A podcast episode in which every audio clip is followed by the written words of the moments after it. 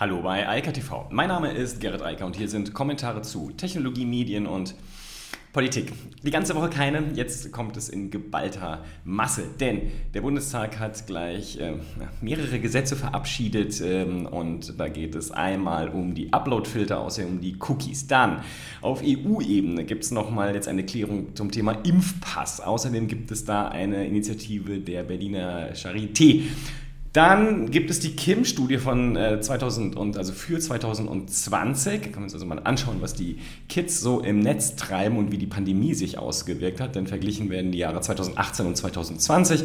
Dann geht es ganz massiv um Kryptowährungen, genau gesagt um die Regulierungen und um das, was die Preise treibt. Also durchaus sehr spannend eine Studie dabei.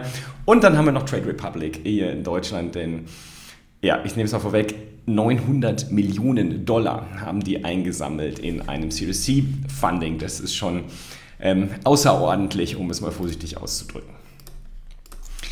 Die Urheberrechtsreform. Also, ich habe hier in den letzten Jahren schon so viel darüber gesagt, dass ich ähm, einfach nur noch ich weiß gar nicht. Ich bin es leid, um es kurz zu sagen.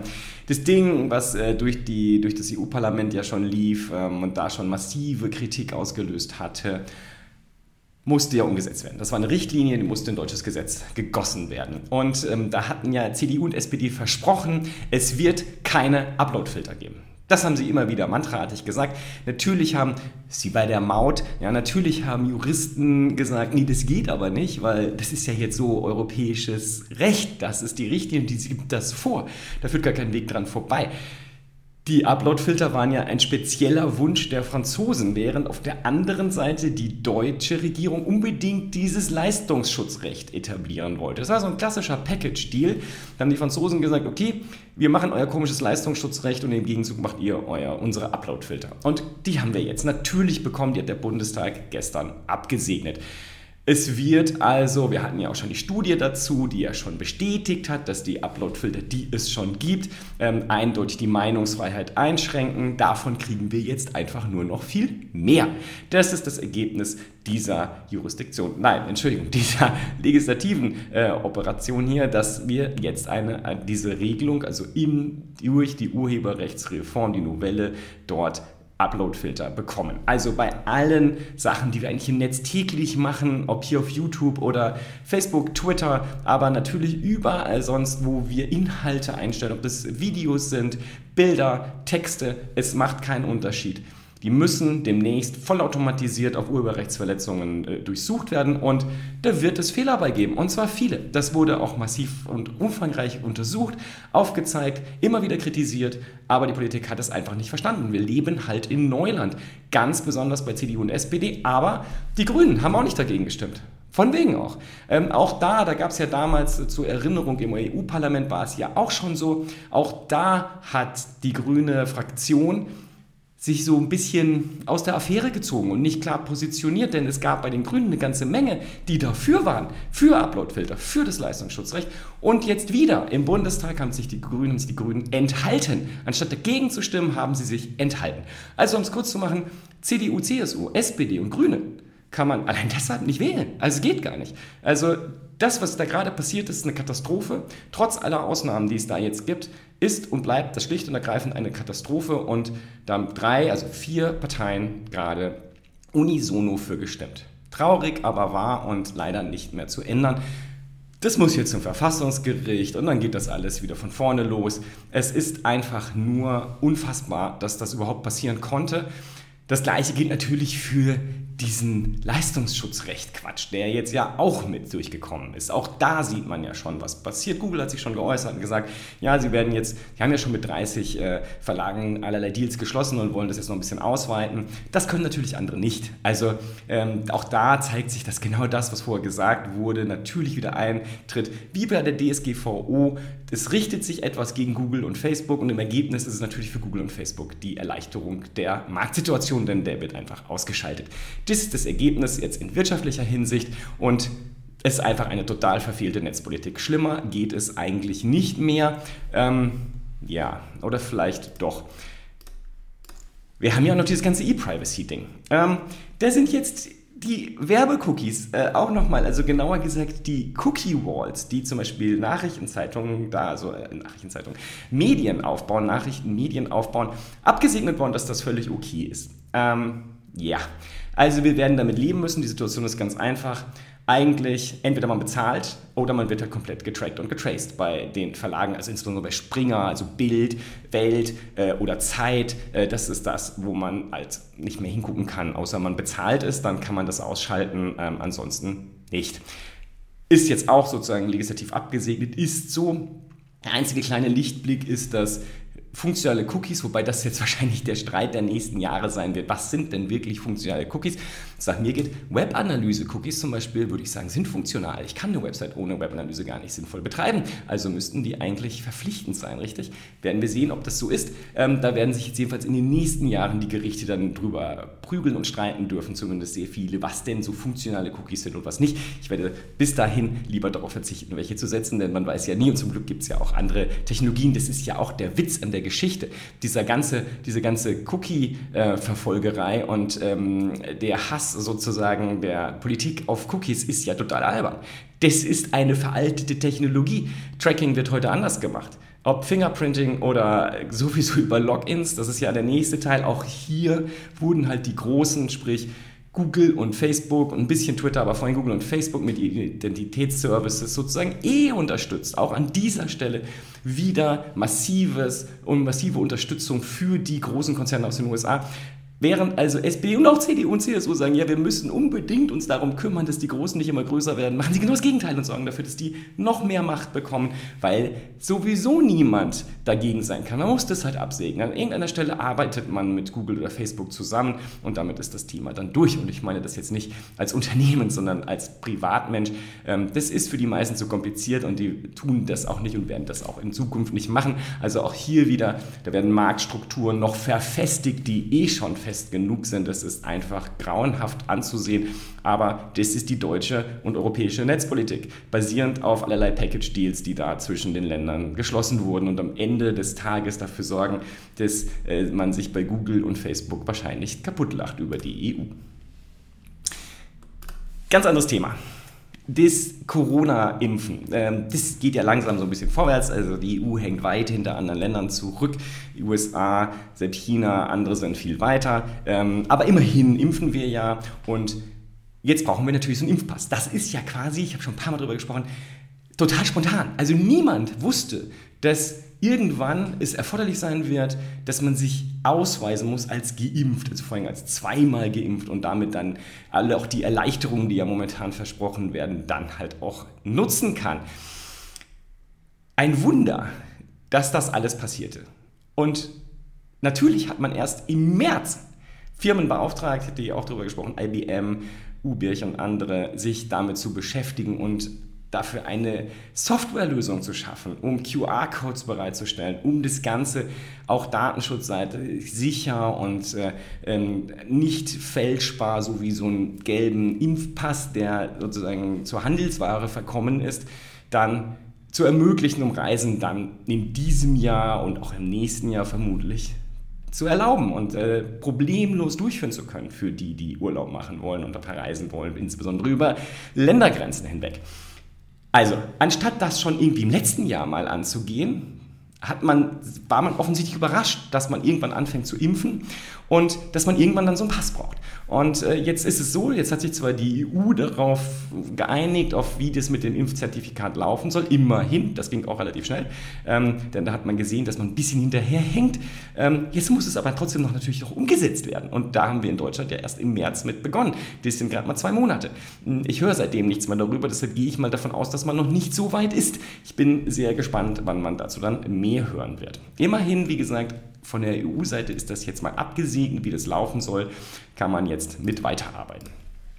Währenddessen, wir sind ja dafür, wenn wir langsam sind, dann denkt sich halt irgendwer irgendwas Neues aus. Ähm, immerhin ist es diesmal nicht so eine Katastrophe wie bei der komischen und absolut unsicheren ähm, und trotzdem bezahlten Luca-App, ähm, wo wir hier eine Corona-Warn-App haben, aber egal. Ähm, jetzt haben wir sozusagen hier auch einen, eine Alternative, einen Vorschlag, der nennt sich Bear-Code, der kommt von der Berliner Charité. Immerhin haben die sich darüber Gedanken gemacht, wie das dann auch in die Corona-Warn-App integriert werden soll. Die Corona Corona-Warn-App zur Erinnerung, die will ja eh oder kann ja jetzt schon zum Beispiel die Schnelltests integrieren und dann kann man die darüber anzeigen lassen. Und es soll ja auch irgendwann so sein, dass man innerhalb der Corona-Warn-App dann diesen, dieses grüne europäische Impfzertifikat dann anzeigen lassen kann. Bin gespannt, wann das kommt. Also ich weiß nicht, wann die Sommerferien losgehen, aber ich glaube, das wird noch ein bisschen länger dauern, bis das dann irgendwann mal verfügbar ist. Und so lange werden dann alle mit diesen lustigen gelben Zettelchen durch die Gegend rennen. So, jedenfalls, die Berliner Charité hat jetzt dieses Projekt am Laufen und äh, versucht das auch gerade sozusagen allen schmackhaft zu machen. Das setzt nicht auf eine Blockchain. Das setzt nicht auf die vermutlich sinnvollen, erforderlichen Datenschutzmaßnahmen. Aber es sieht zumindest so aus, als wäre es keine Vollkatastrophe. Und nochmal, sie versuchen das so zu integrieren, dass diejenigen, die impfen und also die Impfzentren und die Ärzte, sind ja nicht nur die Impfzentren, sondern auch die Hausärzte, die impfen, dass die das dann irgendwie an diese Software melden können und dass man dann diese QR-Codes generieren kann und die dann irgendwann in die Corona-Warn-App kommen sollen. Aber das sind halt noch sehr viele Schritte und äh, das wird dann ein bisschen dauern. Und äh, bis dann dieser Impfnachweis irgendwann digital ist, ist es wahrscheinlich 2022 und vielleicht brauchen wir es dann gar nicht mehr. Ähm, aber wir werden sehen, vielleicht hat man dann auch ein äh, funktionierendes System, wenn es nicht mehr ganz so wichtig ist ist. Tja, Wichtig sind ja Kinder, sagen zumindest Politiker immer wieder ganz gerne. Ähm, die Corona-Krise hat jetzt so ein bisschen gezeigt, dass das offensichtlich nicht der Fall ist, denn Bildungssystem unterfinanziert, technisch schlecht ausgestattet, null digitalisiert, ähm, in den letzten zwölf Monaten kaum Änderungen. Äh, die Änderungen, die gemacht wurden, zum Teil katastrophal mit Login-Effekten. Ich habe lange darüber erzählt, was da gemacht worden ist, ist schwierig, vorsichtig ausgedrückt, aber es passiert halt, wenn man ad hoc Dinge tut und sich nie vorher mal Gedanken gemacht hat, wie das eigentlich gestaltet werden könnte. Zum Glück gibt es die Kim-Studie, die 2020er Version. Und das Interessante an der ist diesmal, dass die jetzt ja, das ist ein Vergleich zu 2018, also die letzten zwei Jahre, und die schaut jetzt, was ist denn eigentlich passiert von 2018 zu 2020? Vor allem in den Kinderzimmern und bei den Jugendlichen. Und gut, was das Kernergebnis ist, ist, Stabilität. Also, vermutlich ist es auch so, das Internet ist das Einzige, was die Kids und Jugendliche nicht dazu gebracht hat, komplett durchzudrehen. Denn ähm, natürlich sind die Streamingdienste massiv gewachsen in der Zeit. Ich finde es auch ganz nett, das kommt ja hier der Hänger ARD und ZDF hinter, die sagen, ja, das Fernsehen und wir behandeln das jetzt gleich. Streaming und Fernsehen ist gleich. Die sollen mal mit so Jugendlichen sprechen, wie oft die noch Programmfernsehen gucken. Also ARD und ZDF werden sich vermutlich dann wundern. Aber Streamingdienste sind natürlich explodiert. Also Netflix, Amazon Prime und Co. haben natürlich viel mehr Nutzung gehabt in den letzten 14 Monaten, 15. Und ähm, natürlich sind Konsolen, haben nochmal zugelegt, wobei man da sieht, dass das Thema Cloud Gaming immer stärker ist. Man sieht auch insgesamt, die ganze Hardware verändert sich halt. Das hatten wir aber schon ein paar Mal das Thema. Man braucht heute nur noch ein Gerät und das ist das Smartphone. Ähm, der ganze Rest ist sozusagen nice to have für die Hardcore-Gamer, die Hardcore-PC- oder Konsolenspieler, aber da braucht man vielleicht noch ein Tablet, eher für die Schule oder ein Notebook, aber das Kerninstrument heute ist halt das Smartphone. Deshalb haben Kinder auch so viel Zeit dafür. Denn weggefallen sind Telefon, Fotoapparat, Videokamera, Fernseher, Radio, das ist alles weg. Die haben die Geräte gar nicht mehr. Also heutige Jugendliche haben solche Geräte natürlich nicht mehr. Warum auch wir ja auch nicht. Also das läuft natürlich über die Smartphones, wo in einem Gerät all die Funktionalität für Text, Bild, Audio und Videoproduktion und Konsumtion, äh, Konsum zusammengewachsen sind. Und natürlich wurde das in den letzten 12 Monaten, 14 Monaten, also vor allem 2020, während der Pandemie noch intensiver genutzt. Ist doch klar. Interessanterweise sagt die Studie, die Internetnutzung selbst hat sich nicht verändert. Aber gut, die ist natürlich in dieser Zielgruppe auch so hoch, dass sie natürlich alle Zugang haben und natürlich das genutzt haben.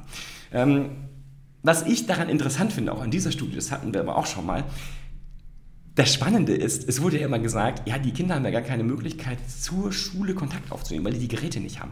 Das ist nicht wahr. Also auch diese Studie sagt, eigentlich haben die Haushalte die Geräte. Computer, Laptops, Tablets und Smartphones. Und ja, es gibt bestimmt Ausnahmen. Ich will das auch nicht schönreden, aber ich glaube, da haben einige sich jetzt auch iPads liefern lassen, die schon andere Möglichkeiten gehabt hätten. Aber wenn man natürlich auch die iPads vorgibt und gewisse Software vorgibt, die halt nur darauf läuft, dann braucht man halt so ein iPad und da muss man die halt erstmal anschaffen. Das ist natürlich teuer, aber so läuft die Welt.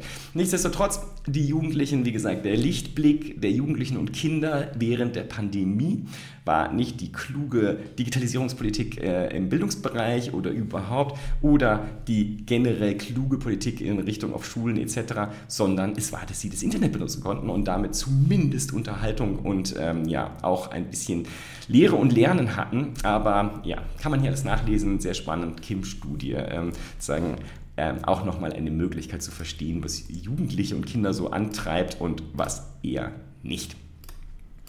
So, weg von der Politik, weg von Deutschland, äh, hin in die USA und zu Kryptowährungen. Ähm, da gibt es mehrere spannende Nachrichten, die gestern aufgekommen sind. Zunächst mal das ähm, US Treasury, Department, also das Finanzministerium. Das sagt, wir haben große Sorgen, dass mit Kryptowährungen Steuern hinterzogen werden.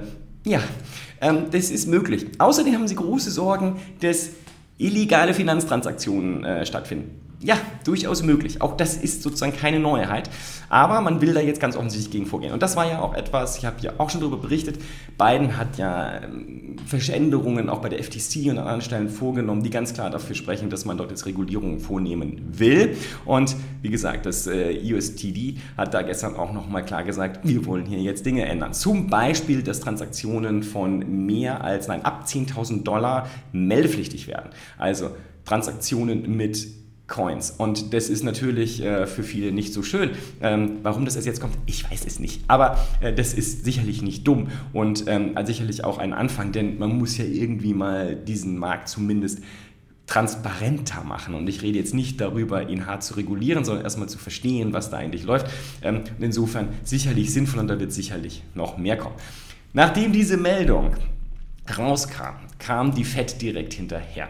So, und hat gesagt, ja, ähm, Kryptowährungen stellen ein Risiko dar. Auch das ist interessant, das äh, mal so zu sagen. Das Video ist übrigens sehr sehenswert. Ähm, das, äh, das ist selbst kryptisch.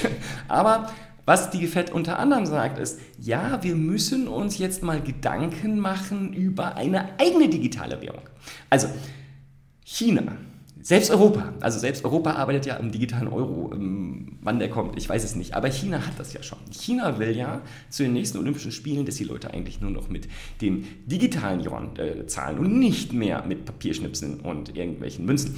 Und Ganz offensichtlich hat jetzt die Fed auch erkannt, ja, das spricht einiges für, vor allem weil ja die Kryptowährungen an sich so hochvolatil sind und mit so extremen Kursschwankungen sich deshalb eh nicht so wirklich gut für als Bargeld eignen das ist mehr oder weniger richtig. Es gibt Stablecoins etc.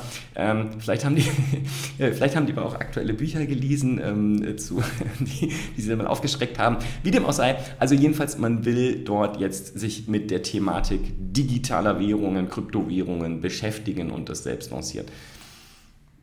Ja, ähm, auch dort sieht man, manche Dinge werden halt gerne verschlafen, weil man denkt, dass der Markt nicht relevant ist. Aber vielleicht ist denen jetzt auch aufgefallen, dass dieser gesamte Kryptomarkt so riesig ist, dass sie Angst bekommen haben, was da passiert, wenn dort Rückkopplungen, zum Beispiel durch US-Dollar-basierte Stablecoins, ähm, Libra, Facebook startet ja jetzt bald in den USA, nicht mehr in der Schweiz übrigens, sondern die setzen, ziehen gerade um in die USA und werden dort auch einen US-Dollar-basierten Stablecoin bauen. Und wenn der sehr groß ist, dann kann das halt durchaus massive Effekte für den Dollar haben. Und Offensichtlich erkennt man jetzt das Risikopotenzial, weil der Markt so groß ist. Also es musste offensichtlich erstmal diese Billionengröße erreicht werden, damit man sich dann wirklich Sorgen macht und anfängt darüber nachzudenken, wie man das regeln kann. Und vielleicht sogar selbst einzusteigen. Aber das ist ja gut. Es ist ja schön, wenn es da nach vorne geht und nach vorne gedacht wird, denn dass äh, wir tendenziell an Kryptowährungen nicht vorbeikommen, da sind sich, glaube ich, alle mittlerweile äh, darüber einig, wie das gestaltet wird, wie relevant zum Beispiel Zentralbanken in dem System sind, noch mit ihrem Fiat-Geld.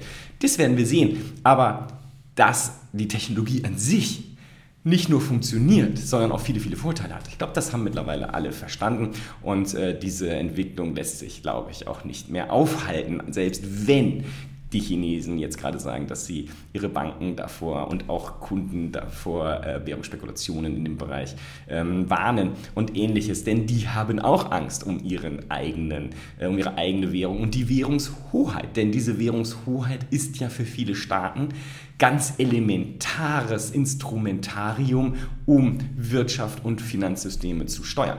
Wenn das wegfällt und es durch andere ersetzt wird, ist es natürlich nicht so schick. Dann gibt es eine schöne, spannende Studie, die dreht sich um 25 Kryptowährungen. Die wurden untersucht und zwar daraufhin, was da eigentlich die Preise antreibt. Und das Interessante ist zum Beispiel beim Bitcoin, sagt die Studie, Social Media ist da nicht so wichtig. Da gibt es ganz andere Faktoren, die Relevanz haben. Bei anderen ähm, Währungen, Litecoin zum Beispiel, sind auch soziale Netzwerke interessant, die wahrscheinlich die meisten gar nicht auf dem Radar haben, sowas wie GitHub, ja, weil die ja Plattformen bieten. Also diese Kryptowährungen sind ja nicht einfach nur äh, zum, zur Spekulation, sondern da wird ja darauf programmiert. Also darauf werden Dienste bereitgestellt. Die Währungswerte ergeben sich aus der Anzahl an Smart Contracts, die darauf äh, abgewickelt werden, aufgesetzt werden etc. Das ist ja eigentlich das Währungstreibende, das ähm, viele nicht sehen, sondern die sehen da halt Spekulation.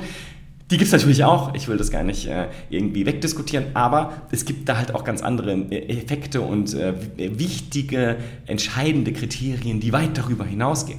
Deshalb äh, spannende Studie und äh, lesenswert und gerade auch für die, die sich mit den Zusammenhängen zwischen sozialen Netzwerken, also den modernen Medien und nicht den veralteten Medien wie Zeitungen etc. und Rückkopplungseffekte in solche Coin-basierten Finanzinstrumente, aber auch Aktien und so weiter beschäftigen. Das ist lesenswert, ähm, denn hier wird sehr breit äh, dargestellt, was da momentan so passiert. Und dann noch zu guter Letzt, ich hatte das ja schon gespoilert, aber ich will es einfach nochmal ein bisschen ausführlicher hier machen, denn das ist schon spannend. Also, wir sammeln ja in letzter Zeit, also wir hier in Deutschland sammeln ja in letzter Zeit tatsächlich eine ganze Menge Venture Capital ein. Und zwar internationales Venture Capital. Das war letztens schon, äh, da äh, gab es das Thema Gorillas, ähm, es, gibt, äh, es gab das Thema ähm, der, ach, äh, Parcel, ähm, wie heißen sie, Lab Parcel? Nein, Parcel Lab, egal. Also München. Und dann gibt es natürlich Trade Republic. Und Trade Republic ist ja so ein bisschen wie Robin Hood. Also sehr günstiger Broker, der sich darüber refinanziert, ein bisschen über die Trades, aber vor allem halt auch über das, äh, die Informationen, die gewonnen werden durch die Trades, die die Nutzer machen und die vorab schon benutzt werden, um wieder eigene Trades zu machen oder anderen das zu verkaufen. Und die haben gerade 900 Millionen Dollar eingesammelt. Das ist schon eine Größenordnung, die für europäische und speziell deutsche Verhältnisse ziemlich einzigartig ist. Punkt und Fakt ist natürlich auch, Trade Republic ist in den letzten Jahren halt auch explodiert. Also die wachsen halt wie Unkraut, weil die klassischen Banken das gar nicht mehr verstehen, was da eigentlich passiert und den ganzen Markt, also gerade auch den ETF-basierten Markt, wo halt sehr viele gerade jüngere Geld anlegen für die eigene Altersvorsorgung, ganz anders benutzen, als das früher der Fall war. Ähm, als sozusagen die Boomer äh, klassische Kapitallebensversicherung oder sogar eine richtige Lebensversicherung äh, sich zugelegt haben und äh, mit ähm, relativ kleinen ähm, Verzinsungen dann gelebt haben. Das funktioniert heute anders und Trade Republic ist da halt dick im Geschäft, gerade was das Thema ETFs angeht, jetzt aber auch Kryptowährungen. Das heißt, auch da haben wir eine Veränderung in dem Markt und wir werden da jetzt noch mehr sehen, weil 900 Millionen, das ist sehr viel, mit dem kann man eine ganze Menge machen mit dem Geld und ich bin sehr gespannt, was da als nächstes kommt. Das ist gerade der Einstieg in den Kryptobereich, der ist ja noch nicht so richtig groß und äh, da bin ich auch äh, gespannt, was als nächstes kommt. Da haben wir ja in Deutschland auch eine ganze Menge. Ich muss doch immer sagen, Börse, Börse Stuttgart zum Beispiel ist da auch vorne mit dabei. Also da passiert was und es ist ganz interessant, dass wir in dem Bereich tatsächlich ähm, nicht komplett abgehängt sind. Das ist ganz erfreulich und ich bin gespannt, wie das weitergeht. In diesem Sinne, Deut Neuland, also Deutschland bleibt Neuland, aber wir haben ein paar wirklich erfreuliche Aspekte auch und ähm, müssen wir mal gucken, wie sich das dann insgesamt weiterentwickelt. In diesem Sinne, ich wünsche ein schönes Pfingstwochenende und wir hören uns am Dienstag wieder. Bis dann. Ciao, ciao. Das war Eika TV frisch aus dem Netz.